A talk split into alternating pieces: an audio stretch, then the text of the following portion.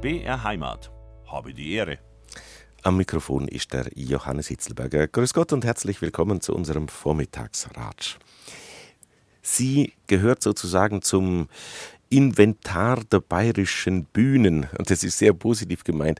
Sie gehört gewissermaßen auch zum Inventar des bayerischen Rundfunks. Man kann sich ein BR eigentlich auch nicht ohne sie vorstellen.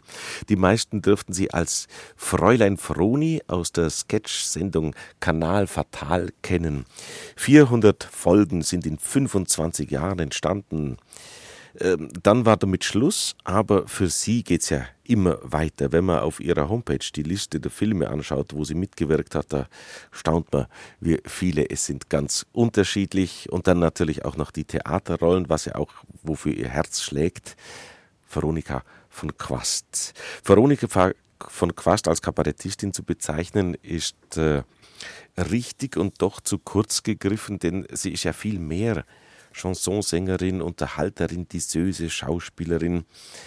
Am 6. Dezember heißt zum Beispiel in München im, Hof, im Hofspielhaus Nikolaus mit Fräulein Froni und am 26. Dezember dann Weihnachten mit Fräulein Froni. Dabei wird die Veronika von Quast mit Susanne Brandl und Norbert Bürger für Unterhaltung sorgen und für Unterhaltung und einen schönen Rat ist sie heute bei mir im Studio. Ich habe die Ehre mit Veronika von Quast. Johannes, das hast du so schön gesagt. So viel Zeigel aufzählt. Das kann man sich alles gar nicht merken. Ja, ich habe schon, wenn ich zurückschaue, eine große Liste da und mir macht das auch total Spaß, weil ich bin schon ein bisschen Rampenschlampen, gell? Und ich stehe wahnsinnig gerne auf der Bühne und bin eigentlich lieber dem Zuschauer auf dem Schoß sitzend. Filme ist toll, Fernsehen ist toll, es bringt eine große Popularität, aber ich bin halt einfach lieber mit den Leuten in einem Raum, wo ich dann sofort merke, es funktioniert und zwar gut. Weil beim Fernsehen, wenn es dann in der Früh äh, so, ja, hallo, da bin ich wieder, da bin ich wieder und dann sind so Kamera äh, oder Kabelhilfen da, die dann sehr gähnen, weil sie vom Vortag noch so müde sind, dann ist das schon ein bisschen schwer zu stemmen. Und ich meine, Theater ist halt einfach nah, näher dran für mich. Ja. Wir haben viel zu erzählen.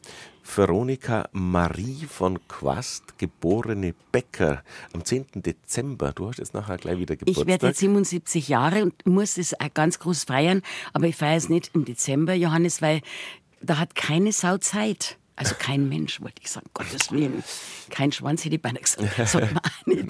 Nein, aber ich habe das damals am Flori Burgmeier mit meinem Musiker, mit dem ich sehr viele Programme mache, da habe ich auch im äh, Juni dann gefeiert. Und das ist dann halt ein bisschen nach hinten verschoben. Aber dann haben die Leute Zeit und vielleicht ist Wetter schön und dann kann ich vielleicht im Hofspielhaus feiern, weil die haben oben einen Raum, einen Garten und unten. Und den 77. muss man schon groß feiern, finde ich, mit viel Leid. Mhm. Berchtesgaden ist dein Geburtsort. 10. Ja. Dezember 1946. Ja. Wie kam das? Du bist, de, deine Familie ist, eigentlich, ist ja eine Münchner ist Familie. Ist eine Münchner mütterliche und väterlicherseits seit langen, langen, langen Jahren.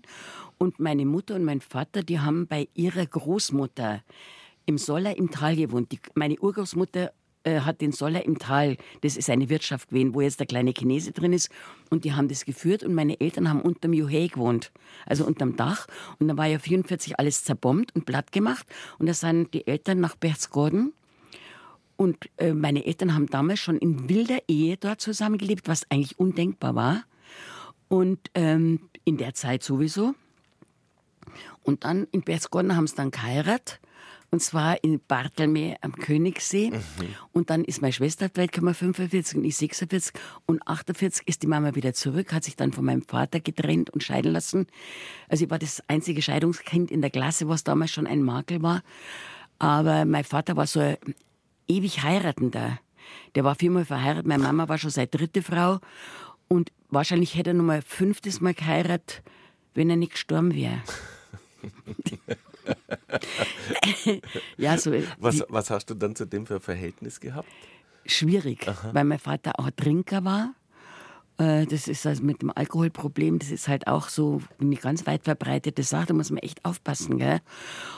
Und meine Mama hat dann in den 50er Jahren als 40-Jährige geschiedene Frau mit zwei Töchtern einen 28-jährigen Mann geheiratet und die Ehe ist dann 43 Jahre lang gut gegangen, bis der Papi gestorben ist. Und der Papi war eigentlich der das war mein Vater sozusagen. Aha. Der hat sich da um uns wahnsinnig toll gekümmert. Der, wenn ich es jetzt gerade äh, richtig äh, zusammengerechnet habe, der zwölf Jahre jüngere Mann von deiner, ja. von deiner Mama ja. war sozusagen dein, schon ja. dein Papa eigentlich, der, der, der, mit dir, der dich genau. mit ins Leben gebracht hat. Ich bin hat. dann halt mit meinem, ich habe dann einen Halbbruder aus dieser Ehe, der, aus der zweiten Ehe meiner Mama, der Hage, ein Werk meiner Erziehung. Der ist sieben Jahre jünger wie ich und wir haben ein sehr ähnliches Verhältnis. So, das ist die kurze Geschichte. Und dann bin ich im Waldfluss aufgewachsen und ich war früher die Bäckerfroni. Nochmal, also Großhadern dann, oder? Großhadern. Ja. Mhm. Und ich war die Bäckerfroni, die Schlägerfroni vom Waldfriedhof, weil ich meinen kleinen Bruder immer beschützt habe. Den Hage. Und der Hage macht ja ganz tolle Sachen. Hage Hein, der macht Schittmann und Blau. Das ist die Firma als Pendant zu Lippmann und Rau. und äh, hat dann die Grüne Raupe damals ins Leben gerufen und hat hier in München Rock Against Racism gemacht, Rock gegen Rechts, hat halt äh, Hubert von Geusern und Ringsquantel, Willi Astor und so, die hat er alle unter Vertrag. Das mhm. ist mein kleiner Bruder. Seid ihr dann eine Künstlerfamilie, könnte man das sagen, oder woher kommt diese Art? Ja, also mein Vater, der, mein leiblicher Vater, der hat schon Theater gespielt und äh, in, in der Bavaria draußen dreht, aber das war halt einfach so ein Hallo-Dreh. Und schon, ich wollte schon eigentlich immer Schauspielerin werden. Ich habe wirklich mit vier Jahren im Kindergarten angefangen, Krippenspiel zu machen und so. Und habe dann aber mit 18 ein Kind gekriegt und musste dann einen Beruf ergreifen und habe dann aber nur zu Hause gewohnt, habe die Ausbildung gemacht und habe dann jahrelang auch als Röntgenassistentin in der Uni Nervenklinik gearbeitet und dann auch als äh, Röntgenassistentin im Institut für Vorsorgemedizin bei Professor Vaillant und habe aber immer nebenher Theater gespielt. Und irgendwann einmal, dann habe ich halt den Christoph von Gwas geheiratet. Der Vater von der Nini ist beim Verkehrsunfall ums Leben gekommen. Also es waren die ersten Jahre nicht ah, so lustig. Das, um, äh, langsam, das geht, ganz, das geht so ganz schnell. Also der, der Vater von deiner von der von, Nicola, vom ersten Kind von der Nikola. Der ist beim Verkehrsunfall ums Leben gekommen. Mhm. Und dann war die Nikola, hat einmal sechs wo ich den Christoph von Quast geheiratet habe. Und den Christoph von Quast kannte ich aber aus der Schongauer Straße, weil die schräg gegenüber gewohnt haben. Also wir kannten uns von klein an, ja. Mhm. Und sind uns dann Jahre später über den Weg gelaufen, weil seine Mutter ließ sich damals scheiden. Dann dafür aber so neugierig sei, war das dann mit 18 ähm, sozusagen ein äh, Unfall, Versehen? Ja, ja. Ich war mein erster Geschlechtsverkehr, mein erster also, und einziger. Mhm. Und ich, das war ein Volltreffer. So sagt man doch immer, gell? Nein, das war aber nicht, das war eine schwierige Zeit, weil das war ja, die Nini ist 1965 zur Welt gekommen und da war die Einstellung zu quasi ledigen Bangerten noch ziemlich schwierig, gell? Auch also in der man Stadt. hat, ja, also ich weiß nur beim Metzger Probst, da haben sie hinter vorgehaltener Hand über mich herzogen. Ja, ja. Die 18-jährige Bäcker. Ja, ja, ja. Also es war nicht so lustig. Mittlerweile kam dann Jahre später so dieses, dieser komische Slogan raus, mein Bauch gehört mir. Ich wollte nie ein Kind großziehen. Ich wollte immer das mit dem Vater machen. Mhm. Weil ich denke, das gehört schon zusammen. Mhm. Also ich denke nicht an eine körperliche Treue, bis dass der Tod uns scheidet. Wir sind nicht monogam. Aber ich denke, wir, wir müssen anders umgehen mit den Sachen, so was Familie und sowas angeht. Mhm. Schon schauen, dass wir zusammenhalten. Und dann kam der Christoph in dein Leben, der den ich ja schon von klein auf kannte. Und wir sind uns in Schwabing in der Türkenstraße hat es äh, das Bungalow gegeben. Und flippernderweise sind wir dann da dort gestanden und haben gesagt, Geil, du bist doch die Bäckerfreundin, die Schlägerfreundin vom Wald. Und ich habe gesagt, du bist der, der, der Quasti, der Schasti Quasti. Und dann sind wir zusammengezogen. Und äh, mein, ich habe was Gescheites lernen lassen. Ich habe ja immer gearbeitet und nach der Trennung und Scheidung von Christoph habe ich gesagt, da war ich glaube ich 30, 32, 33, ich bringe die Zahlen immer so durcheinander, weil es so früh ist in meinem Leben. Und dann habe ich gesagt, ab heute ernähre ich mich und meine Kinder nur noch vom Theater und bin wirklich aus meiner gesicherten Stellung raus und bin dann zu die Theater hingegangen und habe gesagt, ich möchte hier spielen, ihr braucht mich. Und so ist es dann weitergegangen. Es war tatsächlich so? Ja, ich habe halt gesagt, für mich war das Learning by Doing, weil ich immer viel gespielt habe. Ich habe äh, im Ludwigsgymnasium Theater gespielt, ich habe in der katholischen Jugend gespielt, ich habe im jüdischen Freizeitheim Theater gespielt. Also so. Und dann bin ich zur Uta Emma, damals Gott hab sie selig, modernes Theater München. Und da war ich dann ein bisschen so der Hausdrummer. Dann habe ich im Volkstheater gespielt, dann habe ich im Riesig gespielt, dann habe ich nordrhein-westfälische Theatertage gemacht mit dem Schlosstheater Mörs, dann habe ich steirischer Herbst Graz gemacht. Und so habe ich bei, mit dem Hube habe ich gearbeitet, im Tams. Und äh, so habe ich halt durch jede Produktion immer dazugelernt. So ist mein Weg gewesen. Und gesungen habe ich einmal gern. Das, das fällt mir ein, ich mal, bin ja auch hier als, als Sprecher ein paar Mal mit dem Jörg Hube zusammen getroffen und habe ihn um Ratschläge gefragt. Und ja. der hat interessanterweise genau das zu mir gesagt: Mei, äh, Johannes, Learning by Doing, der die finde ich mit was das Sinnvollste. Ja, weil du einfach so viele verschiedene Dinge lernen musst. Du musst dich ja mit jeder Produktion neu auf die Leute einstellen, auf den Regisseur einstellen, auf die Situation einstellen. Und das ist einfach das Beste überhaupt. Mhm. Dor, dor, dor, dor, immer dor.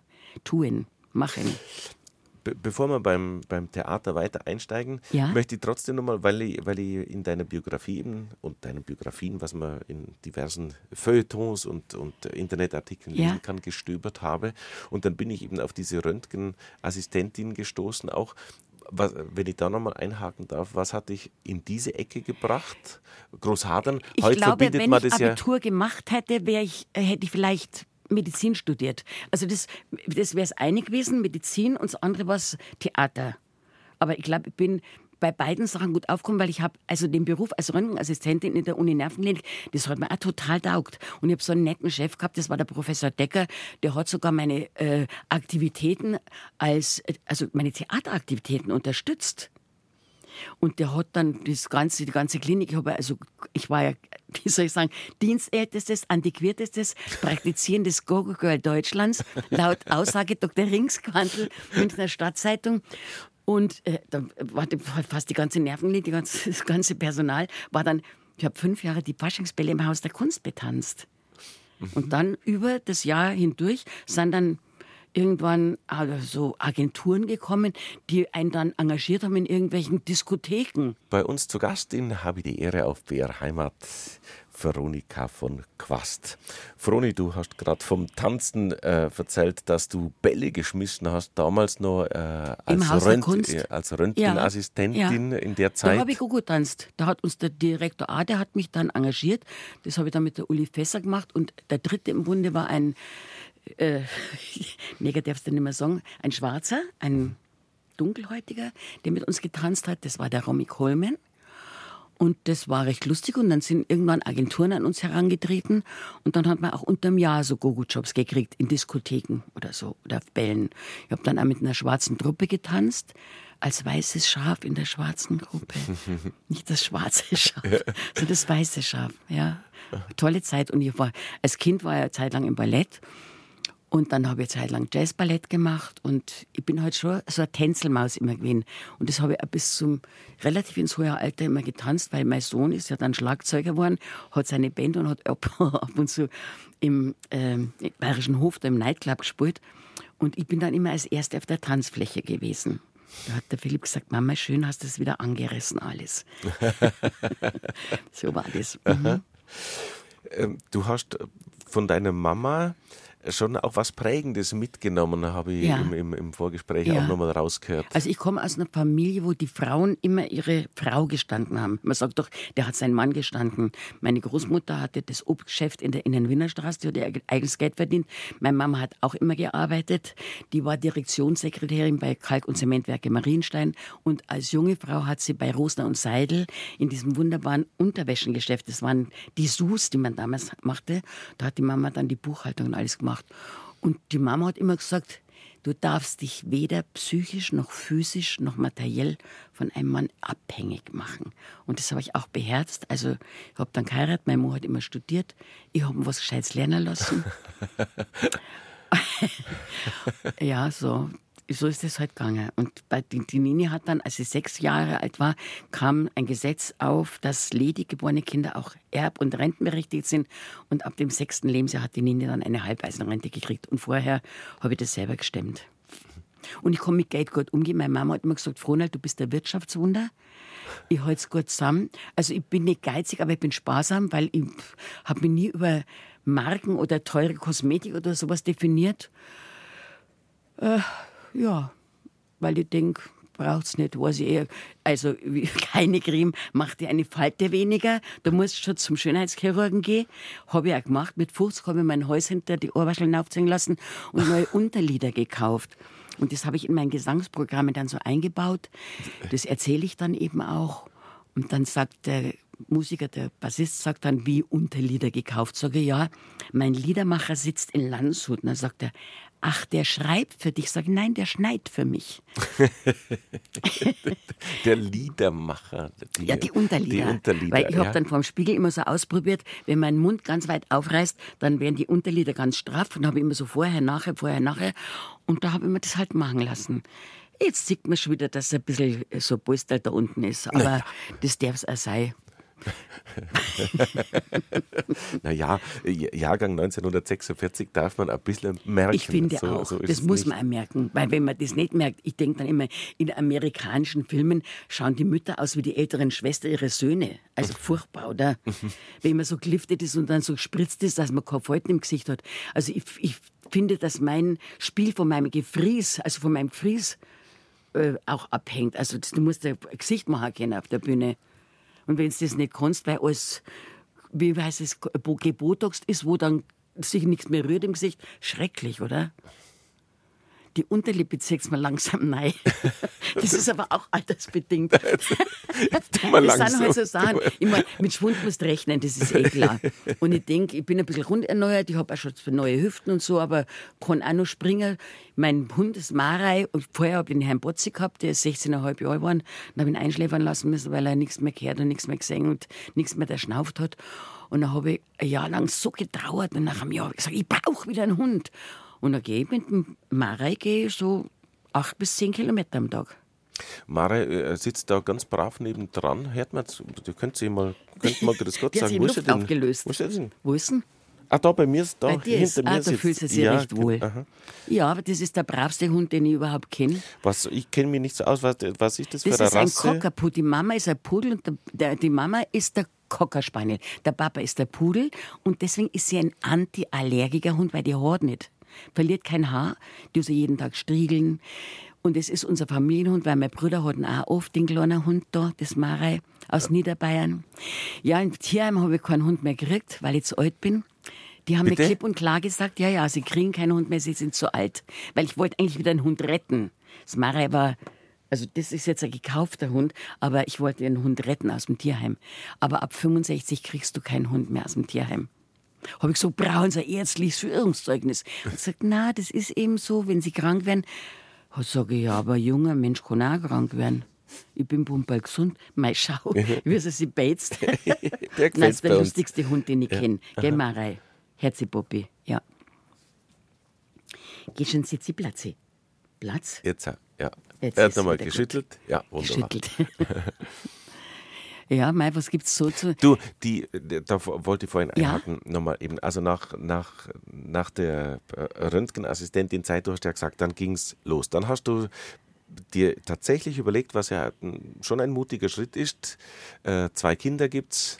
Ja. Ähm, und du entscheidest dich jetzt von diesem gesicherten Job, ein ja. guter Job angesehen, ja. einer Klinik, ja. sagst du glatt, Ab Nein, heute ich, ernähre ich, mich dieses, und meine Kinder nur noch vom Theater, habe ich gesagt. Und ich gehe in dieses freie, ja. doch ziemlich unsichere Leben. Ja.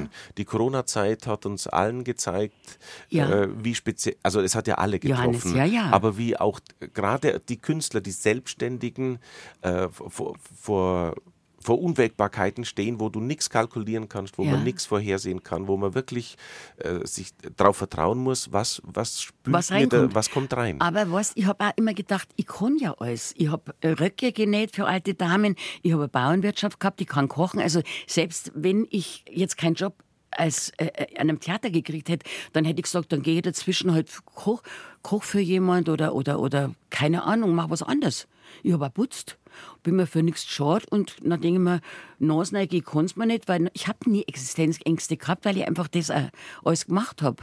Weißt du? Das habe ich äh, in der Vorbereitung zur Sendung, ich habe etliche Interviews so durchgeblättert und das, das zieht sich ein bisschen durch, wo du nicht müde wirst zu betonen, dass du ähm, du, du, du hast keine Angst vor dem, was kommt, ja. weil du sagst, du packst einfach an, ja. was anzupacken ja. ist. Ja, und ich bin froh, dass ich noch einigermaßen im Besitz meiner geistigen und körperlichen Fähigkeiten bin und auch hoffe, dass ich da auch noch viel leben, erleben, lernen kann, weil ich möchte auch noch ganz viel aufsaugen, was so.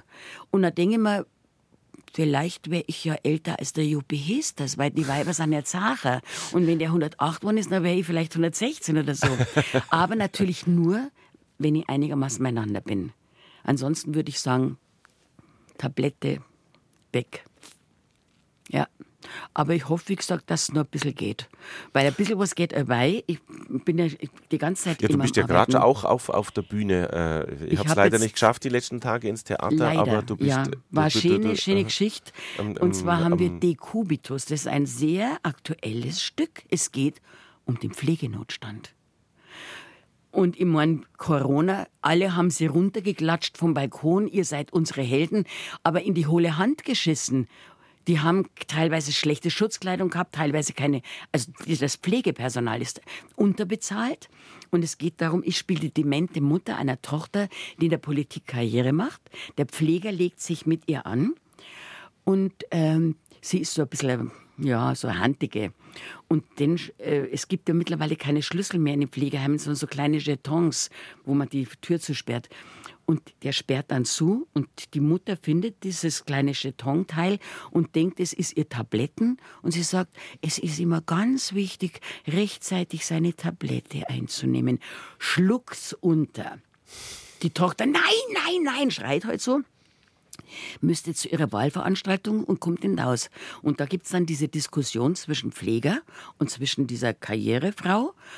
Äh, und es werden halt diese Themen auf, also teilweise wirklich Politiker-Speech, was die Politiker so gesagt haben, so teilweise so ein Blabla, einfach Spruchblasen, inhaltsleere Spruchblasen, ist ja leider so manchmal. Und das ist so witzig, weil die Rolle als Demente ist einfach klasse, weil man kann Sauser rauslassen. Da kannst du ja alles erlauben. Und es macht einfach Spaß und das, die Kollegen waren einfach klasse.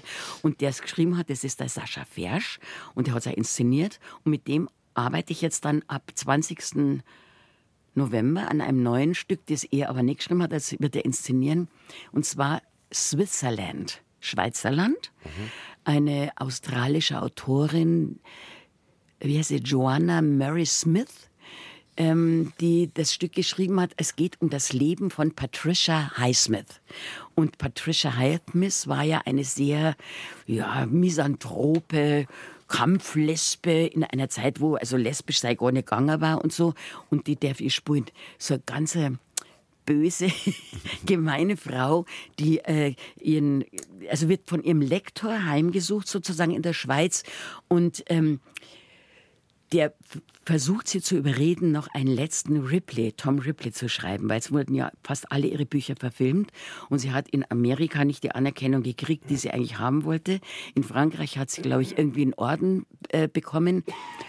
Und das Stück ist einfach klasse. Es ist halt die, diese junge, dieser junge Mann der, und diese alte Frau, die dann so, äh, also so Händel haben. Und zum Schluss ist es fast kriminalistisch, bringt er sie um. Aber du denkst auf der Bühne eigentlich, dass sie ihn umbringt. Tolle Sache. Auf der Bühne zu erleben, ab wann? Ab dem 23. Januar ist die Premiere im Hofspielhaus bei Frau Chrissy Brammer in der Falkenturmstraße. Aber die anderen Termine sind auch ganz wichtig. Nikolaus 6. Äh, Dezember, da mache ich eben mit der Susanne und dem Norbert Bürger, Susanne Brandl, äh, wunderbare Kollegen, äh, das Stück, das nennt sich Verwünscht, vertont, verse, veronika. Und es gibt eigentlich fast niemanden, den Veronika von Quast nicht kennt. Du ja, mit ja George mit der Obermüller bin ich auftreten, mit Maxi bin ich schon auftreten, finde das einfach wahnsinnig gute Musiker und es macht einfach Spaß mit denen. Und ich hab einen Obermüller George durch einen Flörtschi Burgmeier kennengelernt, Florian Burgmeier. Für mich, weil ich so viele Florians und Flo's und Floris kenne, ist er der Flörtschi, weil er ist der Weltmeister im Flirten. Und zwar macht er das so gut, ja. Ma mag er das haben- hören? Das Bitte? mag er schon hören, oder? Ja, freilich mag er das das, mag hören. Ja, genau. Der Flirtsch. ja, und ich meine, für mich war der Flori, äh, der Sechser im Lotto. Ich habe ja schon auch viele Konzerte mit dem äh, André Hartmann gemacht, der auch ein paar Jahre bei mir wohnte. War auch eine tolle Zeit. Und beim Flirtschi ist halt so, der ist so multi-instrumental.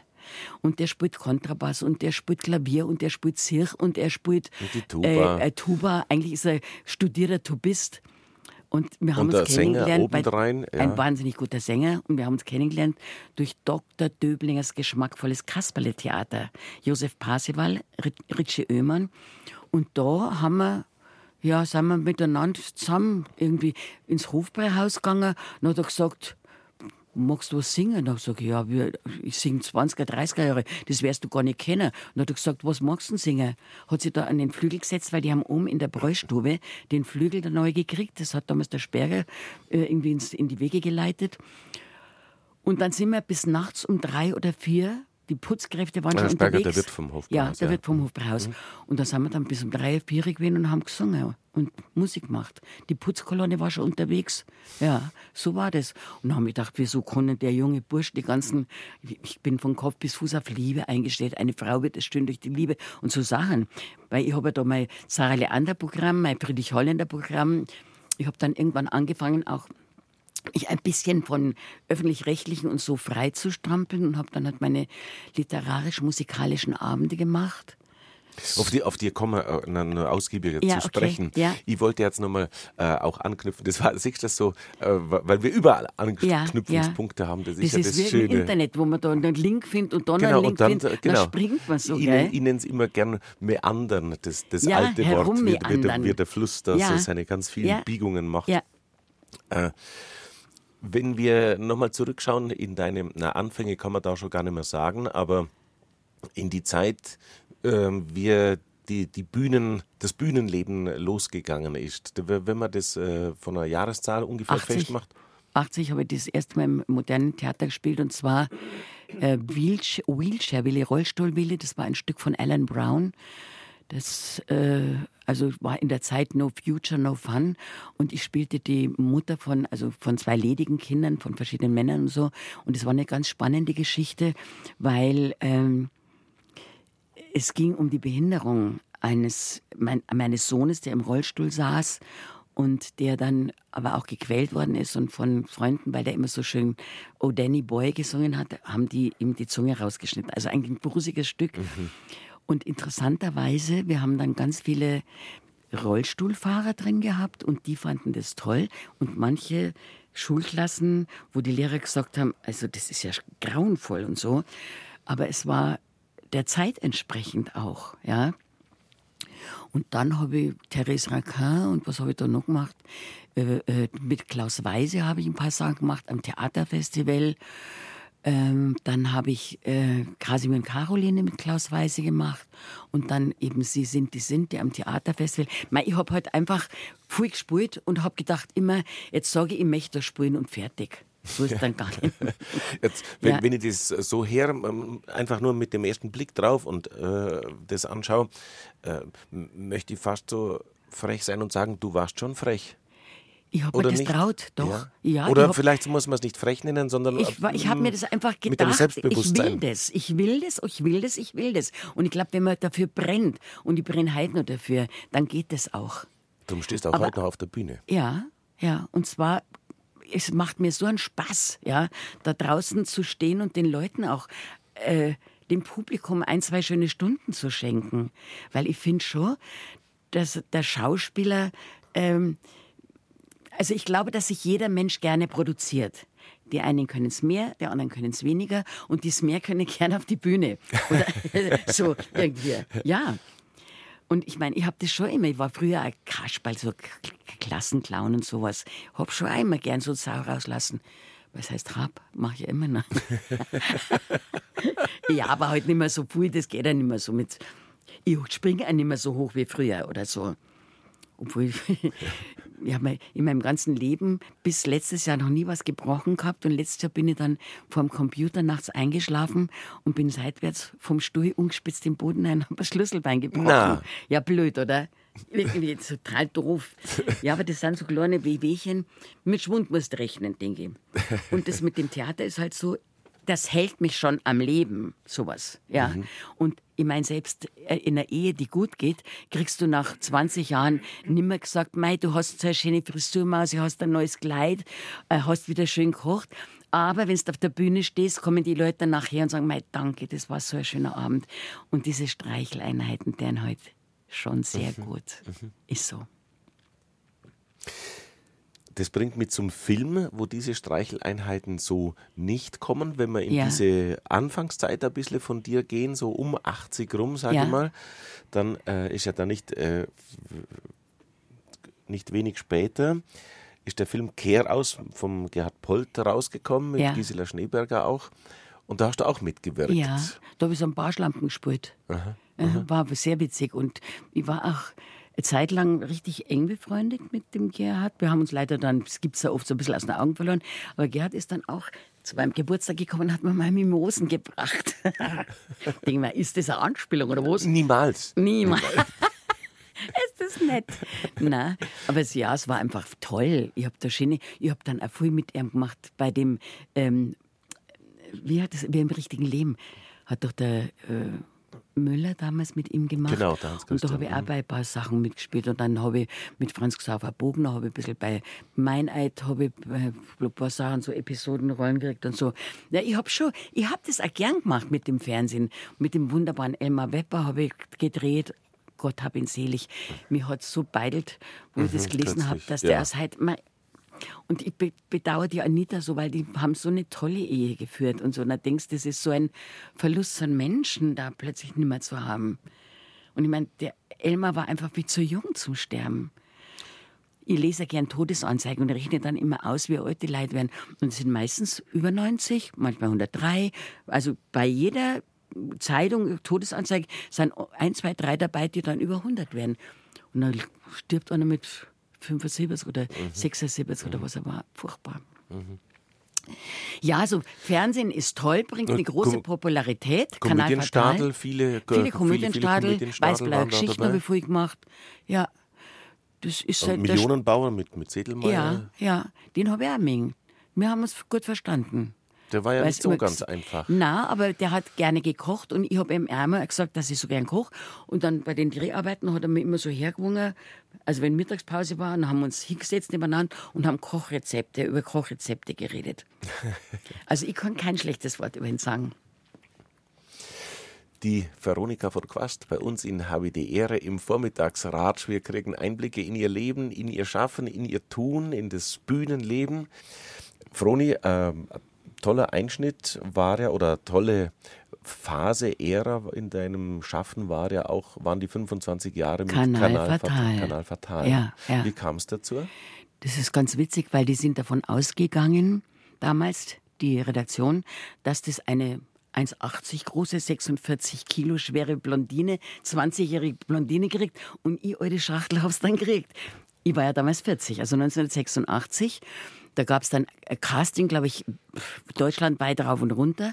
Und zum Schluss hat der Jochen Busse und auch der Dr. Böck äh, sich für mich entschieden.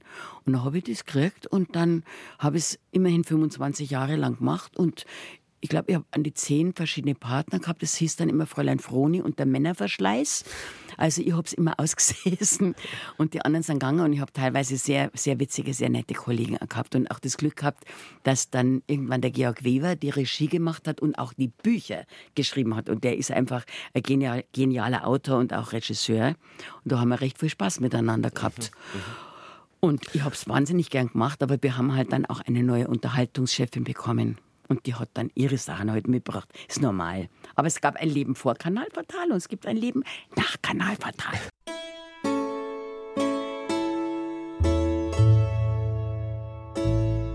BR Heimat. Habe die Ehre. Am Mikrofon ist der Johannes Hitzelberger. Grüß Gott und herzlich willkommen zur zweiten Runde von unserem Vormittagsratsch. Ja, die meisten dürften sie als Fräulein Froni aus der Sketchsendung Kanal Fatal kennen. 400 Folgen sind in 25 Jahren entstanden. Aber Veronika von Quast jetzt als Kabarettistin, Comedian zu bezeichnen, ist irgendwo richtig und doch viel zu kurz. Denn sie ist ja viel mehr Chansonsängerin, Unterhalterin, Disseuse, Schauspielerin. Über ihre eigenen Programme reden wir in dieser Stunde auch noch. Auf der Bühne erleben kann man sie demnächst wieder am 6. Dezember im, Mün im Münchner Hofspielhaus Nikolaus mit Fräulein Froni und am 26. Dezember, da heißt es dann Weihnachten mit Fräulein Froni. Und im Ratsch erleben kann man sie hier und jetzt, jetzt bei uns auf BR gleich. Heimat. Froni, Christi, nochmal herzlich willkommen. Johannes, danke, dass ich da sein darf.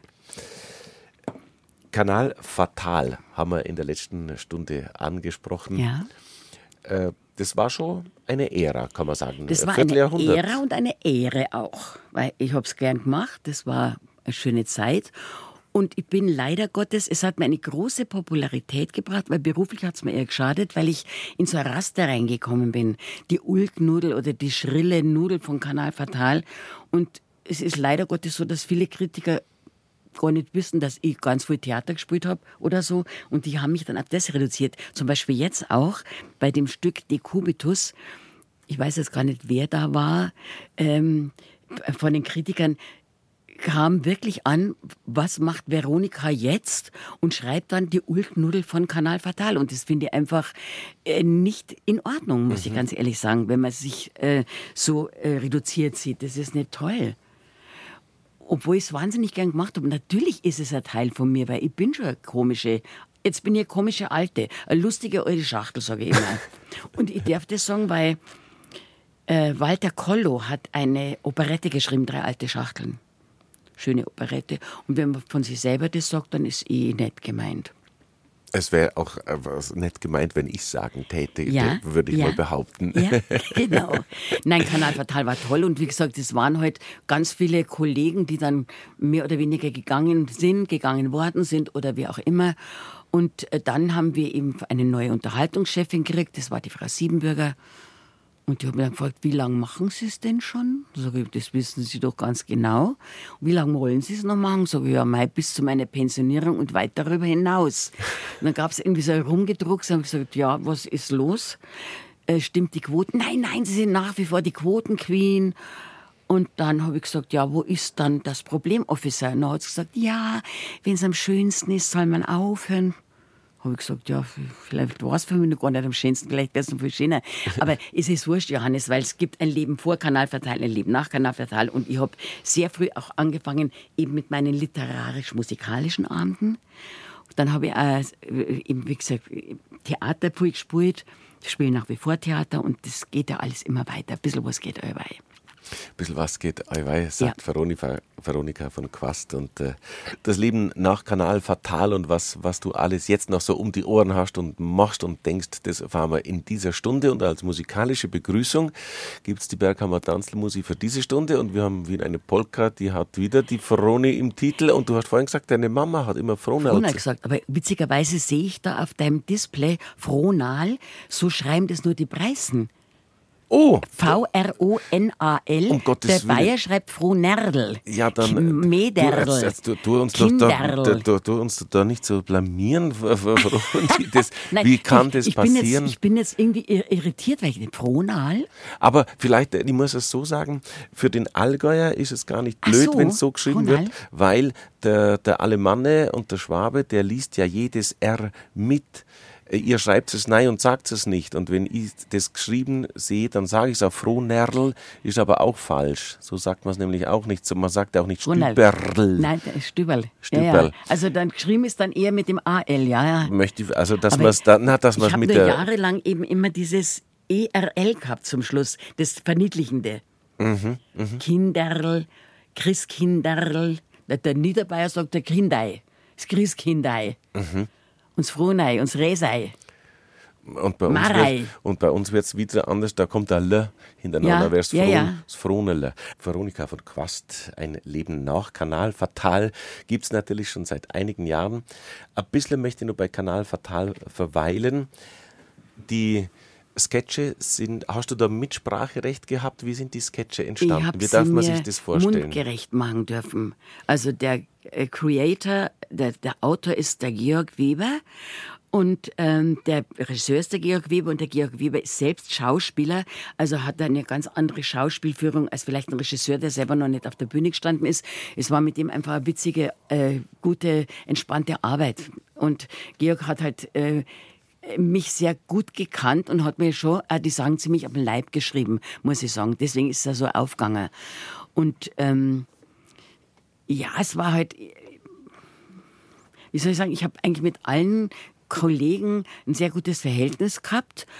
Und mein absoluter Favorite, also mein erster Kollege war ja der Jochen Busse, der dann aber nach dem 86 ein äh, Scheibenwischer abgesetzt worden ist, weil die Froni Fitz, nein, die, Lisa Fitz ein Lied über Tschernobyl, über den Oper, über den verstrahlten Oper geschrieben hat, haben die das dann abgesetzt. Und der Jochen Busse aus Solidarität hat dann gesagt, er macht das auch nicht weiter mit dem BR.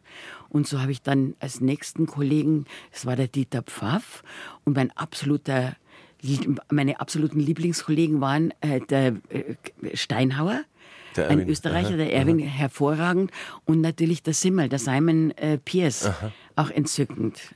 Also, der, der Sohn der, von der Christiane Blumhof. Von Christiane Blumhof, ja. ja. Dann war der Zinner mal kurze Zeit auch mein Kollege. Dann der Stefan? Äh, ja. Stefan Zinner, ja. Hat man ja, weil du die, die beiden gerade ansprichst, hat man ja gerade im BR-Fernsehen gesehen in der, in der Serie ähm, oder in diesen sechs Folgen. Ähm, Himmel, Herrgott, Sakrament. Habe wo, hab ich reingeschaut, gefällt mir gut, gefällt ja, mir sehr gut. Ja, den, das hat ja der Schießler sozusagen, ja, glaube ich. Den äh, Stoff gegeben. Den Stoff sozusagen. gegeben, ja, ja. Genau.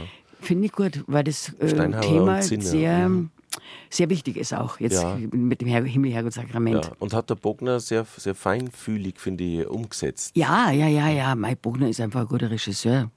Kannst nichts sagen. Ja.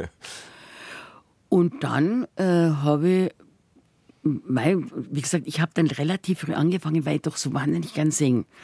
Und ich habe dann gedacht, so jetzt mache ich literarisch-musikalische Abende. Und mein erster Abend war ein Zarle Abend. Und den das lief parallel schon zu Kanal ja, Fatal. Ja, ja, und das hat sich jetzt im, im, Nachhinein natürlich auch ausgezahlt, dass du, dass, dass du das breiter aufgestellt warst und immer schon und, so gedacht hast, da, da kommt wieder wusste, das, was deine Mama gesagt hat. Ja, genau. Unabhängig machen auf alle Fälle. Und ich wusste, dass diese 20er, 30er Jahre Musik, dass das mein Ding ist. Also damals hieß es auch so ein bisschen Salonschlange oder äh, äh, die, äh, der, der Richie Oehmann hat mal, glaube ich, so was Nettes geschrieben, irgendwie die äh, Oma als Diva oder so, weil mit meinen Enkelkindern und so. Und ähm, mir war das immer wichtig, weil ich gedacht habe, diese wunderbaren Musiker und Komponisten aus den 30er, 20er, 30er Jahren waren ja alle jüdischen Ursprungs. Die haben die beste Musik gemacht, die besten Texte gemacht. Zum Teil wurden sie eben entsorgt, zum Beispiel in KZs. Zum Teil wurden sie äh, verjagt, sie mussten emigrieren. Und es ist nie mehr so was Gutes nachgekommen, ehrlich gesagt. Also muss man einfach sagen. Es gibt schon auch wieder gute Musiker hier und so. Aber ich wusste genau, Herz, Scherz, Schmerz, Liebe, Triebe, Hiebe. Und um nichts anderes geht es auf der Welt. Und das waren ja immer so die Inhalte, ja. Eine Frau wird es schön, kann eine liebe Sünde sein. Dann, äh, äh, ich bin von Kopf bis Fuß auf Liebe eingestellt. Das sind alles wunderbare Sachen. Oder mir bleiben alle treu, wie schade ist er mir einer Leid am Grade. Das, das, so spielt das Leben eben, ja. Und das ist ja immer Angebot, Nachfrage. Wenn einer recht hibbenst, dann magst du nicht. Also, es ist ja umgekehrt so, Frauen sind schon auch Jägerinnen, so in der Liebe oder so. Und deswegen habe ich gedacht, das kann ich mir auch sagen. Und dann sage ich auf der Bühne eben diesen Spruch, um nichts anderes geht's auf der Welt. Und meine Damen und Herren, wie Sie unschwer erkennen können, habe ich von allem reichlich mitbekommen. Und wie Sie auch unschwer erkennen können, es hat mir nichts geschaut. das ist so mein Spruch. Und dann waren halt diese schönen Programme. Dann habe ich ein Zarle Anderabend mit Kästner Collage. Dann habe ich einen äh, Friedrich Holländer Abend, da habe ich aus dem Kunstseidenen Mädchen von Irmgard Coin mit die Texte redigiert und sozusagen als Monolog dazwischen reingestellt. Dann habe ich gemacht einen Blumenabend mit der Babsi Dorsch, habe ich ganz viel gemacht, habe meine Abende oft im Scharfrichterhaus in Passau gestartet, weil ich mir gedacht habe, wenn ich da komme, dann kann mir in München nichts mehr passieren, weil die sind schon sehr streng. Aus der Ecke kommen einfach die besten Kabarettisten auch, muss man mhm. sagen. Mhm. Ob das der Zimmerschied ist, ob Jonas. das der Campinger ist, ob das der Jonas ist, ob das das Asyl ist. Äh, Ottfried Fischer, Fischfried Otter, also das ist schon die Ecke, gell? Und das war dann auch wirklich so. Ich habe dann im Lustspielhaus ich gemacht, dann in der Lach und Schieß und dann ein bisschen unterwegs. Nordrhein-Westfalen, äh, äh, äh, wie hießen die Musiktage an der Elbe, was der Justus Franz früher gemacht Also hat. an dem Schleswig-Holstein. Das war Festival, so weit ja. oben, haben wir mal mit dem Andrea Hartmann einen Auftritt gehabt. Und ich habe mich wirklich beinahe eingeschissen, weil äh, schon einen Durchfall gekriegt habe vor lauter Aufregung vorher. Das darf man eigentlich gar nicht sagen, weil so Gespräche gehören nicht ins Radio. Aber da waren die Besten der Besten. Da war Wiedemann und Pinscher, solche Leute.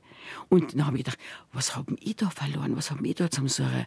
Und die haben mich dann so gelobt, wo ich Gesangsausbildung gemacht habe, sage ich gar nicht. Das ist meine Naturstimme. Und ich habe halt meine äh, so ein Schmettersopran und äh, ein Bass, ja. Ich habe halt meine drei Oktaven oder was. Und das ist, die Stimme ist mein Instrument, mit der kann ich gut spielen. So. Ich habe nie ein Instrument, doch früher Flöte oder so Blockflöte, so einen rechten Schmarrn oder so. Ja. Aber ich habe das Glück gehabt, wie gesagt, dann auch immer mit tollen Musikern arbeiten zu dürfen. Und ich bin dann mit Chris Kolonko bin ich mal am Schiff sogar gewesen, in der Südsee. Der Chris Kolonko war früher Chris Crazy. Der hat mich engagiert in der Südsee. Dann durfte ich mal auf dem Schiff bei Vitalreisen des Bayerischen Rundfunks, was der Toto gemacht hat, der Gaetanides. Da durfte ich auftreten mit der Babsi Dorsch, mit der habe ich ganz viel gemacht. Auch. Babsi ist auch eine ganz tolle. Nein, ich habe immer das Glück gehabt, dass ich mit guten Leuten gearbeitet habe, wo ich halt einmal viel gelernt habe. Dadurch. Das heißt, du hättest, äh, das ist ja dein Motto seit jeher, Learning by Doing, also Lernen beim Tor, wie Ja, du vorhin schon ja, so äh, genau. schön bayerisch Ja. gesagt hast. Äh, Das hört auch nicht auf. Nein, das hört nicht auf. Hoffentlich geht das noch ganz lang weiter. Weil ich mag noch ganz viel lernen. Jetzt habe ich, wie gesagt, das Theaterstück, was ich jetzt dann spielen werde, wo die Proben am 20. losgehen im Hofspielhaus in der Falkenturmstraße. Es ist ein Stück mit 70 Seiten. Also habe ich jetzt 70 Seiten zu lernen. Und die Leute immer sagen, ja, wie kannst du das in deinem Alter noch? Sage ich, das ist ähnlich wie Jogging. Jogging im Gehirn. Wenn du das immer machst, das ist eine Übungssache auch, dass man was lernt. Und ich habe zwischendurch, wenn ich mal nichts zum Tag gehabt habe, denke ich mir, ah, jetzt lerne ich mal ein Gedicht auswendig. So einfach für mich, weil mir das so Spaß macht. Und da mein quasi Weihnachts- oder äh, Adventsprogramm oder was auch immer, das sind ganz atypische Sachen, wo man denkt, was hat das mit Weihnachten zu tun? Da gibt es ja dieses wunderbare Buch von Eilert und Knorr, das ist die Frankfurter Schule. Wächter, Gernhardt, Eilert, Knorr, die alle auch für die, na, diese wunderbare Zeitung. Ich bin schon manchmal ein bisschen verblödet, wie heißt die Trans, Trans, äh, Transatlantik? Nein. Ja, jetzt, jetzt kann Aber du weißt, helfen. Ja? äh, eine hochpolitische Zeitung, so ein Nachfolger von Pardon.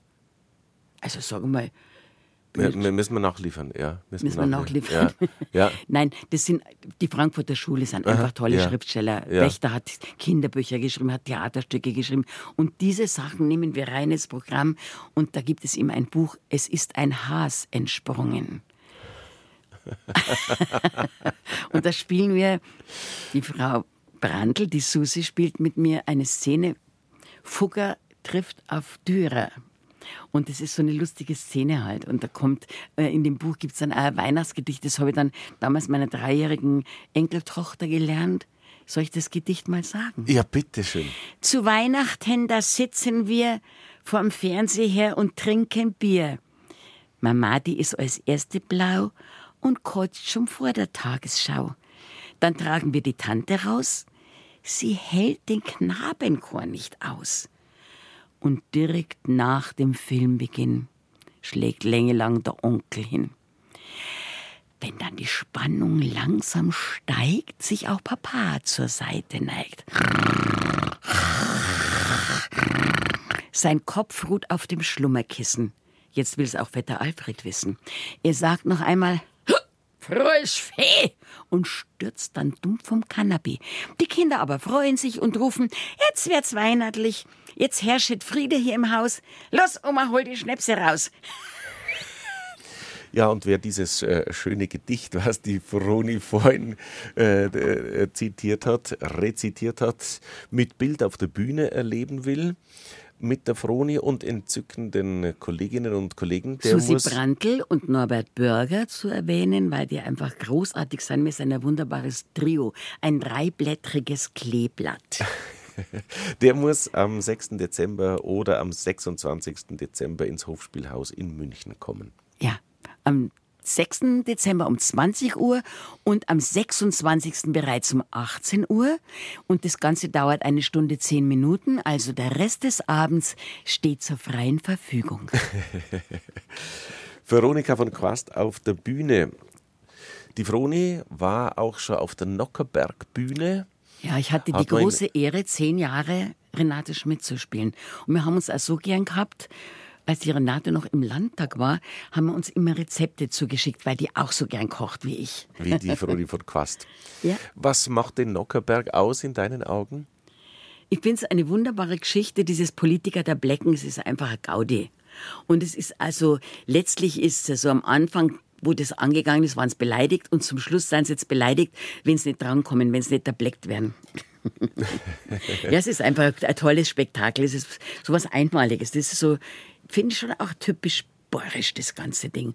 Und ich meine, die haben immer gute Autoren, die haben immer gute Schauspieler, singende Schauspieler, schauspielende Sänger. Das ist einfach äh, ein, ein toller Abend, finde ich oder beziehungsweise ist er nicht oben, sie sind ja früher und da, deinen ersten Rausch hast dann vielleicht schon um zwölf mit, mit dem Nockerbergbier, mit dem Starkbier. Der Starkbieranstich, das ist ja eigentlich so was ganz Kirchliches gewesen. Das Bier ist das flüssige Brot des Bayern. Und die Geistlichen haben in der Fastenzeit dann ein Bier reingeschüttet halt. Ja. Und Nockerberg ist, wie gesagt, ähm, ein Riesengaudi für jeden. Wie ist es vom, von der Schauspielerarbeit? Ich meine, es ist ein Ereignis, das wird ja nicht wiederholt. Ja. Also wir, wir, wenn du jetzt im Theater in einer Saison oder in einer Spielzeit was hast oder hier in München an der Komödie, wo es dann gleich vier Wochen jeden ja, Tag durchgeht, ja. du hast eine Vorstellung. Eine einzige Vorstellung. Und, und, der Text kommt ja auch relativ knapp, wenn ich das richtig weiß. Ja, es ist schon äh, ein Hammer. Also ich habe äh, damals unter dem Kirchhang haben wir noch gearbeitet, dann auch unter Eva Demmelhuber. Und ich bin dann, da habe ich eine Theatertournee gehabt und musste dann nachts um fünf äh, oder in der Früh um fünf aufstehen, damit ich dann nach München fahre zur Probe und dann schnell wieder in den nächsten Spielort nach einer Stunde Probe wieder wegfahre und so. Es ist schon ähm, äh, ein Hammer. Also man muss schon durchsingen.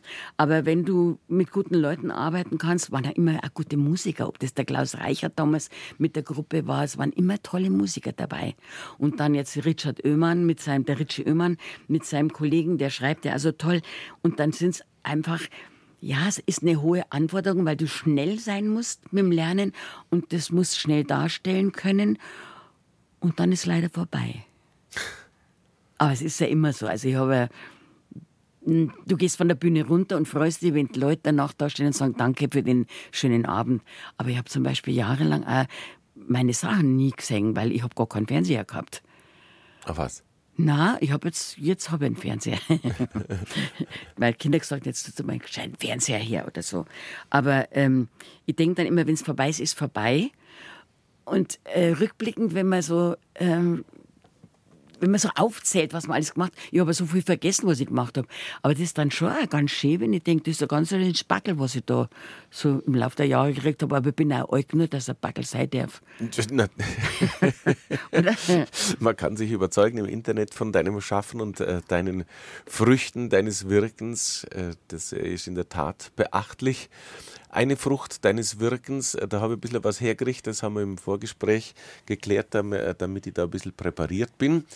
Du hast äh, mit, mit viel Augenzwinkern eine CD gemacht, die dann auch, glaube ich, den Titel heißt. Veronika, jedenfalls ein der Lenz war da, weil ich habe gesagt, ich bin im alten Weibersommer und nicht mehr im Lenz meines Lebens, weil das wäre ja jung. Der Lenz ist das Frühling, der Frühling des Lebens. Und der Untertitel, der, den hat der wunderbare Moses Wolf beigesteuert, geliftete Geheimnisse, weil ich habe doch immer erzählt, dass ich ein Hals hinter die Ohrwascheln aufgezogen habe und so. Und dann haben die, der Armin Pertl hat mit äh, Sony, die haben irgendein Konzert zu mir gesehen und die haben mich dann angeredet, ob ich mit denen so ein Ding machen möchte. Und dann haben teilweise hat der Armin Texte geschrieben und teilweise auch ein Freund von dem Michi Strassner, der hier bei euch auch ist, äh, wunderbare Texte und unter anderem eben auf der Schönheitsfarm, weil ähm, das ja auch das Ding bedient, weil die meisten meiner Kolleginnen und auch Kollegen haben was machen lassen, ja. Und ich war früher schon in die Talkshows und habe dann gesagt, ja, ich habe das machen lassen. Und Da sagt sie, ja, aber das brauchen Sie in Ihrem Beruf. Sag ich, na, das hätte ich auch machen lassen, wenn ich als Fleischverkäuferin beim Rewe gewesen war. Einfach für mich, für mein Wohlbefinden oder so. Und ich glaube, die einzige, die nichts machen hat lassen, ist die Jutta Speidel. Und die Jutta hat einmal gesagt, man muss mit Anstand und Würde alt werden. Ja, habe ich gesagt, ich werde schon mit Anstand und Würde alt, aber deswegen kann ich ja trotzdem ein Häus hinter die Ohrwaschel aufhängen lassen. So, ja, nein. Da kann man dazu stehen, wie man will. Die anderen lassen sich halt Botox reinspritzen oder so. Das, glaube ich, ist für mich nicht so, weil ich, wie gesagt, meine Bühnenpräsenz lebt wirklich von meinem von Schau und, und von, Schau, meinem, ja, von der ja. Mimik und vom Fries heute. Äh, ja. Jetzt, jetzt hören, wir, hören wir äh, mal rein, wie, du, wie das musikalisch verarbeitet äh, Aha, worden okay. ist. Ähm, ja, Veronika von Quast auf der Schönheitsfarm. Also da habe ich doch neulich bei so einer Veranstaltung im Spiegelzelt einen ganz feschen Herrn kennengelernt. Und wie sich herausstellte, war das ein Schönmacher. Na, wissen Sie schon, so ein, ein Schnipsler. Ja, wie soll ich sagen, halt so ein Rundum-Erneuerer. Und der hat mir dann auch gleich sein Bücher zugeschickt mit so lustigen Abbildungen, wie man es aus Frauenzeitschriften kennt. Dieses Vorher und Nachher.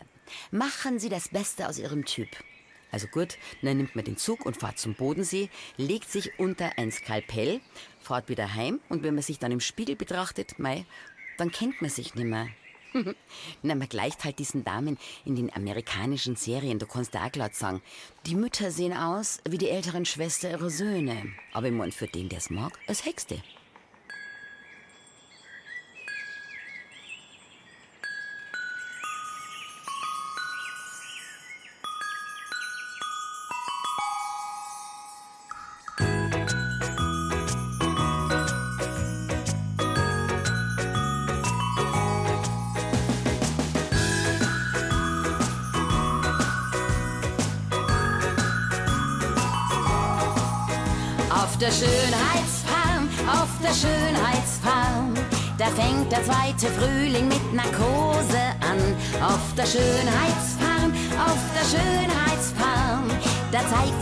Die Schwerkraft uns noch gar nichts kann.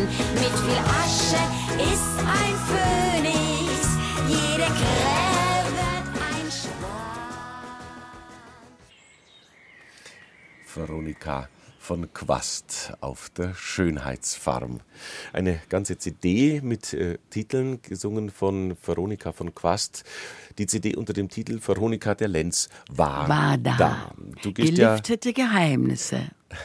Du gehst ja offensiv oder man kann vielleicht auch sagen, natürlich mit Alter und all dem, was dazugehört, um, wenn ich, ich das so sagen darf. Ich wäre nie im Traum draufgekommen, mich einen Tag jünger zu machen weil ich das, ich, in Talkshows werden dann gefragt, ja, dann fühlen Sie sich äh, wie 40, so genau. Ich fühle mich wie 76 und ich fühle mich gut dabei. Ja, weil es ist... ich habe auch nie Angst vor dem Alter. Wenn ich sage, mei, und jetzt wäre ich 40 Jahre alt, das ist eine schreckliche Zahl. Nein, ich habe, als ich 70 war, habe ich rum erzählt, jetzt bin ich im achten Lebensjahrzehnt. Weil es stimmt, die Kinder, Mama, jetzt hör doch mal auf. Ich, das stimmt aber doch. Apropos Kinder. Ja. Eine Tochter, ein Sohn von zwei Vätern haben wir vorhin ich ja schon immer gesagt, ich habe ein bisschen gestreut, damit es keine Inzucht gibt. Das ist natürlich sehr flapsig, weil der Vater von Nini beim Verkehrsunfall ums Leben gekommen ist. War, die ersten Jahre waren nicht lustig, aber mhm. ab 35 ist es mir dann besser gegangen. es gibt ja die sieben fetten und die sieben mageren Jahre. Das ist ja so eine biblische Zahl irgendwie. Letztlich ist es so, du kommst auf die Welt, mit sieben in Schule, mit 14 in Pubertät, mit 21 hast dein Studium fertig, mit, äh, ich kann jetzt nicht so gut rechnen, mit 28 hast vielleicht deine Wohnung äh, gekauft oder so. Also es ist schon so was dran. Also das ist jetzt nicht immer der sieben Jahres-Rhythmus, aber mir ist es, je älter ich geworden bin, umso wirklich war, umso besser ist es mir gegangen, weil ich gedacht habe, ich weiß jetzt mehr, wo ich hingehöre man, man ist ja immer auf der Suche. Also ich meine, ich weiß jetzt genau, was ich nicht will. Manchmal weiß ich noch nicht genau, was ich will, weil ich auch sehr, wie soll ich sagen, wenn mir jemand fragt, äh, zu, zu einer politischen Einstellung. Und wenn ich was Neues erfahre, kann ich sagen, was interessiert mich, mein Scheiß von gestern. Jetzt habe ich was Neues dazugelernt. Also kann man auch ohne ein Windfähnchen zu sein, die Meinung ändern, finde ich. Also man muss nicht so festgefahren sein. Ich denke, das ist immer ganz schwierig, wenn Leute so im Alter dann so, so, so eine Alterssturheit kriegen. Und ich glaube, ich bin einfach im Alter ruhiger geworden, obwohl meine Kinder sagen, nicht viel. ja. Hätte man vielleicht mit in die Sendung nehmen müssen. ja, weil mein Papa hat gesagt, Fronal, wenn die mal stirbt, dann muss man, glaube ich, nochmal mit der Schaufel draufhauen, damit es eine Ruhe gibt oder so. Also äh, Lebhaftigkeit äh, ist schon ein schönes Attribut bei dir, das darf man, glaube ich, so der sagen. Hagi, mein Bruder, der hat gesagt, du hast das gesunde Aggressionspotenzial unserer Mutter geerbt. Ui, sagt der Bruder. Der Bruder gesagt. Du hast mittlerweile fünf Enkelkinder. Drei angeheiratete und zwei, also die äh, Alicia ist jetzt 25, die ist äh, in Schongau in so einer Einrichtung und die Nini, meine Tochter, ist 58 und mein Sohn, der Philipp, ist jetzt 46. Mhm. Mhm. Und äh, die Nini war ja früher sehr viel mit Theater und Schauspiel unterwegs und ist zu Hause. Das ist ein bisschen mein Sorgenkind. Mhm. Mhm. Aber sie ist nach wie vor mein liebes, gutes Kind. Mein, die Kinder bleiben immer die Kinder. Und dann gibt es den Philipp, der beim Winsbacher Knabenchor war und äh, mit sechs Jahren ein Schlagzeug gekriegt hat und an Weihnachten dann in der Fußtrommel drin geschlafen hat. Und der hat es jetzt zu seinem Beruf gemacht. Der hat nach dem Abitur dann Jazz School in München und dann lebt er von seiner Musik. Ja, und hat eine wunderbare zweite Frau und eine wunderbare Tochter. Also die Enkeltochter Luise, die ist jetzt gerade in Groningen, kriegt so ein, wie heißen diese Semester, die man da macht? Erasmus-Stipendium und so. Aha, okay. Ja, Luischen studiert Jura und dann habe ich gesagt, mach Strafrecht, damit ich auf meine alten Tage noch straffällig werden kann. Veroni von Quast denkt praktisch. Nein, also ich habe ein gutes Verhältnis zur Familie und ich finde Familie ganz wichtig. Ich finde es ganz toll. Ja. Wir sehen uns auch regelmäßig, wir telefonieren, äh, die Kinder kommen zum Essen und wir unternehmen Dinge zusammen. Ich verreise auch mit der Nini und mit Alicia und so. Also äh, ich finde es ganz wichtig, der Zusammenhalt in der Familie. Ja. Du lebst aber seit vielen Jahren allein. Ich bin ohrschichtig zwei, ja. Äh, bin aber ich bin allein, aber nicht einsam, weil ich meine Freundschaften pflege, weil ich meine Familie pflege, weil ich ich hoch und isst so gern und habe gern Gäste. Bist herzlich mal eingeladen, wenn du gerne, mal vorbeikommst. Gerne, gerne. Und ich koche international, ich koche alles gern. Wie gesagt, ich esse wahnsinnig gern und trinke auch gern. Du bist vor nicht allzu langer Zeit innerhalb München, also bist ja Münchner Kindl, haben wir ja gehört, ja. Die, die, die Großeltern mit der Wirtschaft im, im, im Tal. Ja, mittendrin. Urgroßeltern. Oh, Urgroßeltern. Urgroßeltern. Urgroßeltern. Der Großvater Hofbrei Wienerplatz. Aha, aha. Ja.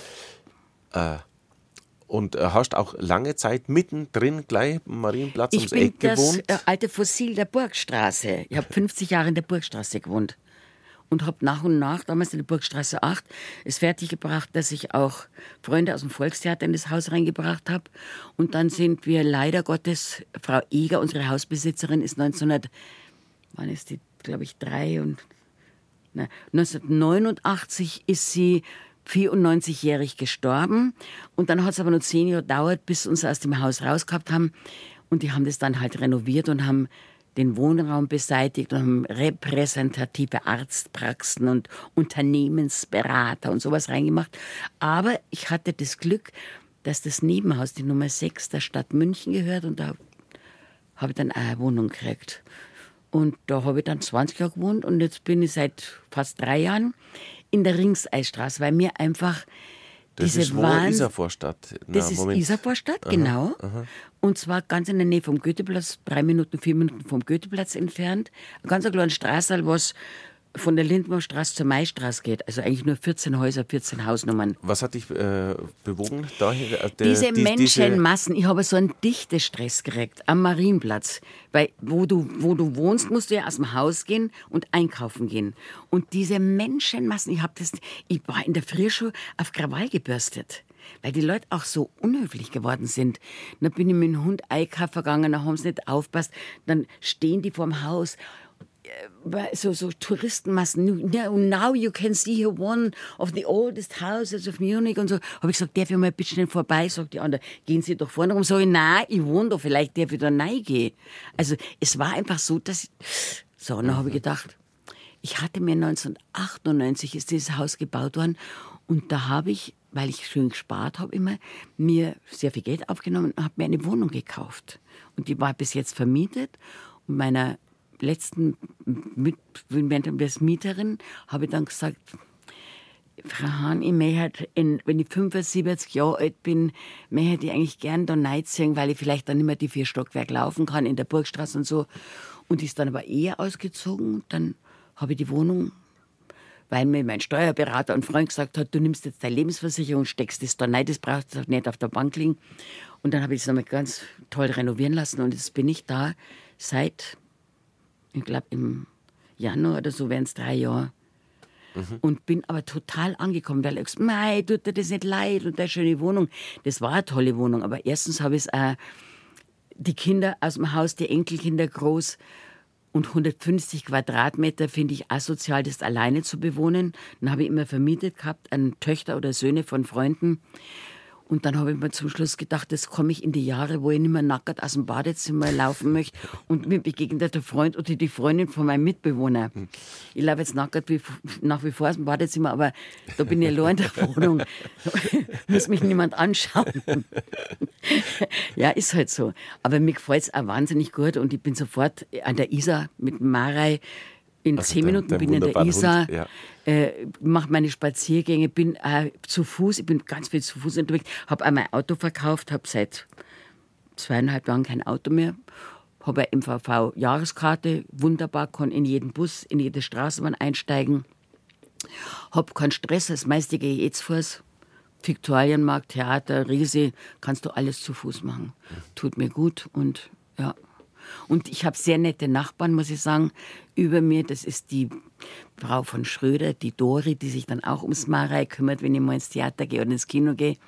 Habe also lauter nette Hundefreundschaften und Hundebekanntschaften geschlossen. Eine andere Freundin, die Sigi, die mit ihrem Hund, mit der Kaya und mein Marei. Also das ist einfach klasse. Es ist schon ein bisschen auch dörflich. Mhm. Das ist witzigerweise mitten in der Stadt und trotzdem, ja. Mhm. Mhm. Ich meine, ich bin natürlich auch, ähm, ich habe mich gleich vorgestellt, und gesagt, hallo, ich bin die Neue.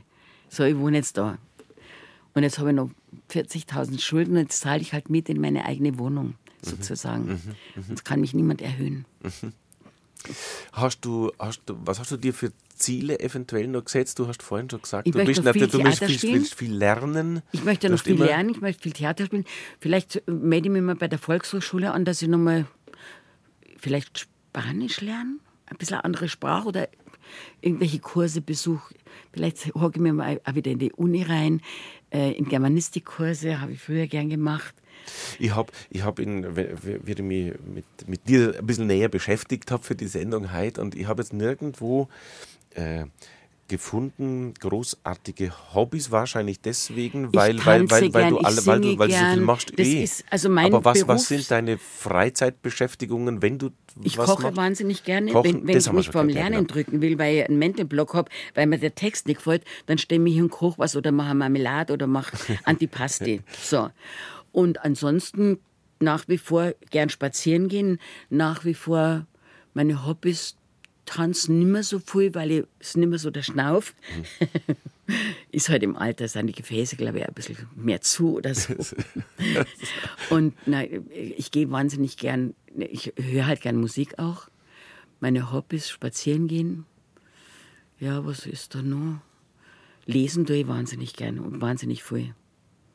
Mein Bruder versorgt mich immer mit toller Lektüre. Ich habe früher sehr viele Bücher bei 2001 gekauft, wo ich dann gesehen habe, man muss die Bücher nicht besitzen. Dann habe ich meinen Ausweis von der Bibliothek geholt. Aber jetzt kriege ich die Bücher immer von meinem Bruder und lese wahnsinnig gern. Mhm. Lesen, kochen, Musik hören, spazieren gehen, Freunde treffen, Freunde und Familie pflegen. Das ist so mein Lebensinhalt. Dann hoffe ich, liebe Veronika von Quast, dass das noch lange so weitergeht, sowohl auf der. Bühne und mit dem, was du Ja. gerade geschildert hast. Ich schaue auf die Uhr, gleich fünf vor zwölf. Unser Ratsch auf BR Heimat neigt sich dem es Ende. ist so ich schnell sag, vorbeigegangen. Ich denke, ich bin erst fünf Minuten da. ja, jetzt haben wir zwei Stunden und äh, Hat mir großen vergelt's Spaß Gott- gemacht mit dir. Vergelt's Gott, Froni, Sing's gut. Für deine Ausführungen, für Nein, ich danke, dass ich da sein durfte, weil ich freue mich ja, äh, wenn ich mich sozusagen verbreitern kann über dieses wunderbare Instrument Rundfunk. Und dieses BR Heimat ist einfach wahnsinnig wichtig. Hormadl ist einfach das Wichtigste. Ja, wir, Ja. da, da gibt es viele Definitionen dafür, das sieht jeder für sich immer ein bisschen Ja, anders. ja. Aber mir gefällt es, muss ich gestehen, auch immer wieder gut, dass unser Sender auch gerade so heißt, BR Heimat. Und ich hoffe, dass äh, viele Hörerinnen und Hörer uns auch als Heimat betrachten und uns Das so mitnehmen in den bestimmt. Alltag. Und unsere. Sendung hat hoffentlich ein bisschen dazu beigetragen. Ja. Dankeschön, danke Froni. dir, alles Gute. sein durfte, alles Johannes. Gute für die Zukunft. Danke. Hinausgespielt wirst du jetzt äh, Ja, mit liebe Zuhörer, Sonntags... vergesst nicht, 6. Dezember und 26. Dezember. Das schönste Weihnachtsgeschenk, wenn ihr noch nichts habt. Hofspielhaus in München, nachzulesen bei uns im, im Internet und die Sendung gibt es dann auch als Podcast. Einen schönen Tag, Froni. Danke euch auch.